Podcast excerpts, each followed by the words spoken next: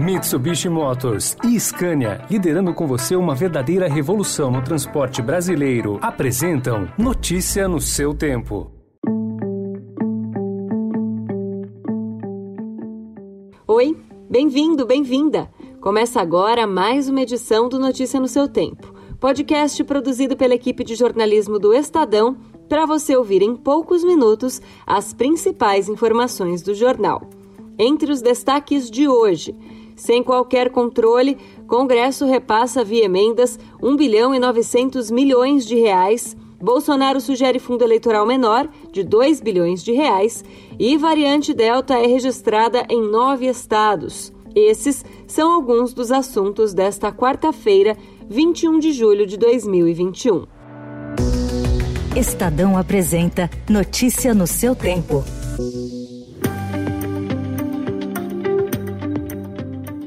Depois de o governo dividir verbas públicas entre aliados por meio de orçamento secreto, sem critérios mínimos de transparência, parlamentares de vários partidos têm utilizado outra modalidade controversa de repasses, também criada no governo de Jair Bolsonaro, para enviar dinheiro a prefeituras e governos estaduais. Trata-se de uma espécie de emenda cheque em branco, pela qual deputados e senadores transferem recursos sem que os beneficiários justifiquem ou apresentem projeto para mostrar onde o valor será aplicado. Neste ano, 393 parlamentares utilizaram a chamada transferência especial para enviar 1 bilhão e 900 milhões de reais em emendas a estados e municípios, de um total de 513 deputados e 81 senadores.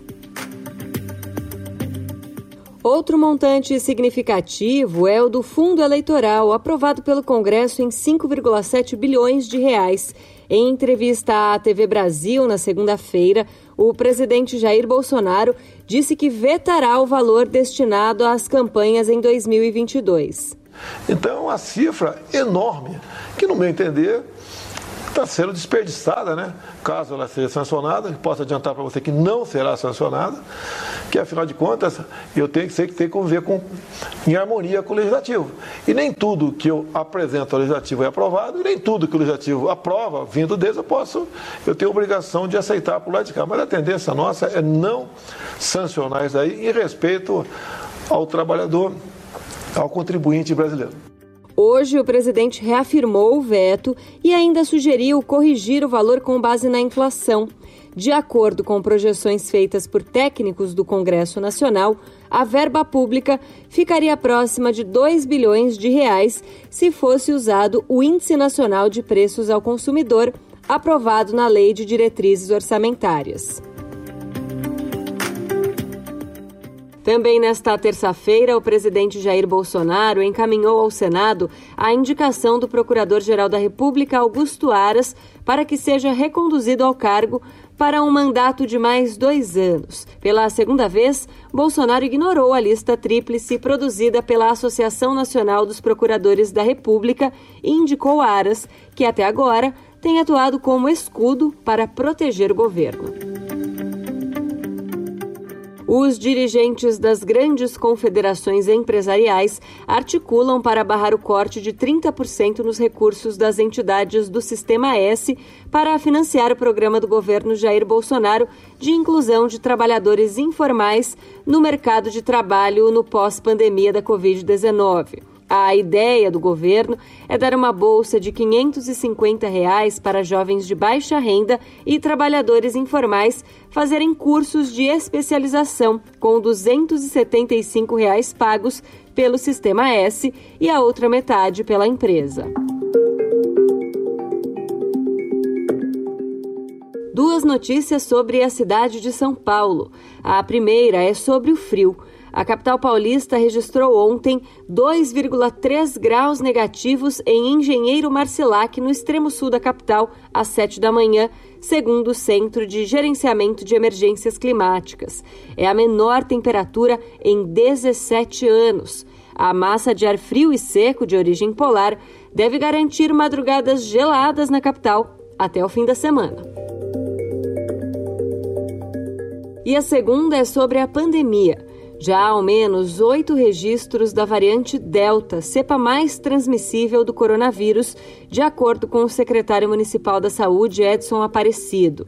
A nossa equipe epidemiológica da Secretaria Municipal de Saúde fez uma análise dirigida com 60 testes positivos da região da Moca, do Belenzinho e também do Aricanduva, da região do Aricanduva. Além disso, temos a confirmação por parte do Instituto eh, do Butantan e também temos a confirmação de mais dois casos de pessoas que estão internadas eh, num hospital aqui eh, da cidade de São Paulo, que configuram então, que configuram oito casos, né, aqui na cidade de São Paulo. A prefeitura também disse já haver transmissão comunitária da variante Delta. Além de São Paulo, outros oito estados têm casos confirmados.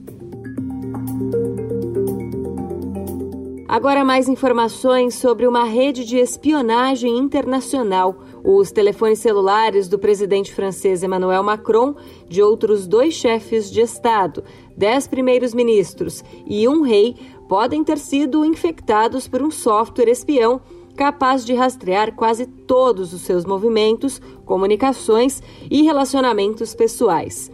Os números de telefone de Macron e de 15 integrantes de seu governo estão em uma lista de potenciais alvos do software Pegasus, que alguns países usaram para espionar políticos, ativistas e jornalistas, como revelou ontem o diretor da Forbidden Stories. Notícia no seu tempo. As principais notícias do dia no jornal O Estado de São Paulo. E em 20 segundos, a estreia do futebol masculino nos Jogos Olímpicos de Tóquio e os protocolos sanitários para a delegação brasileira.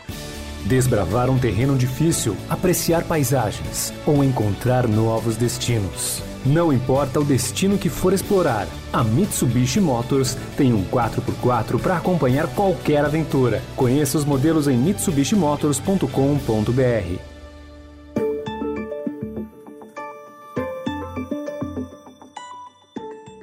302 atletas do time Brasil, 91 são militares, o que corresponde a 30% da equipe. A proporção nos Jogos de Tóquio é equivalente à participação na Rio 2016, quando dos 465 que integraram a delegação brasileira, 145 eram militares em 27 modalidades. Como efeito de comparação, na Olimpíada de Londres, em 2012, de um total de 259 atletas, 51 eram militares, o que significava 19% da delegação do país à época. Sem a pandemia, a área médica do COB teria oito integrantes em Tóquio. Agora serão 16 profissionais de medicina que formam a força-tarefa que dá suporte ao time Brasil no Japão. Os protocolos de combate à Covid-19 incluem 14 mil testes de antígeno, 85 mil máscaras descartáveis, 12.500 sapatilhas TNT 400 borrifadores de álcool e 250 aventais. A dificuldade da CBF em conseguir a liberação de alguns dos principais jogadores da seleção olímpica tirou boa parte do favoritismo do Brasil na briga por uma medalha, mas a estreia da equipe nos Jogos de Tóquio nesta quinta-feira às 8h30 da manhã, diante da forte Alemanha, servirá para se ter uma noção da força do remendado time de André Jardine. Essa foi mais uma edição do Notícia no seu tempo. A apresentação e o roteiro são meus, Adriana Simino. A produção e a finalização são do Felipe Caldo. E o editor de núcleo de áudio é Emanuel Bonfim. Amanhã, a partir das 5 da manhã, tem mais um resumo das notícias do Estadão para você começar o dia bem informado. Obrigada pela companhia. Até lá. Você ouviu Notícia no seu tempo. Notícia no seu tempo. Oferecimento Mitsubishi Motors e Scania, liderando com você uma verdadeira revolução no transporte brasileiro, rumo a um setor mais sustentável para os negócios, as pessoas e o meio ambiente. Acesse www.soluçõesescania.com.br e saiba mais.